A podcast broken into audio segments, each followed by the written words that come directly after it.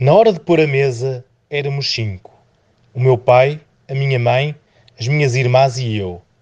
Depois, a minha irmã mais velha casou-se. Depois, a minha irmã mais nova casou-se. Depois, o meu pai morreu. Hoje, na hora de pôr a mesa, somos cinco. Menos a minha irmã mais velha que está na casa dela. Menos a minha irmã mais nova que está na casa dela. Menos o meu pai. Menos a minha mãe viúva.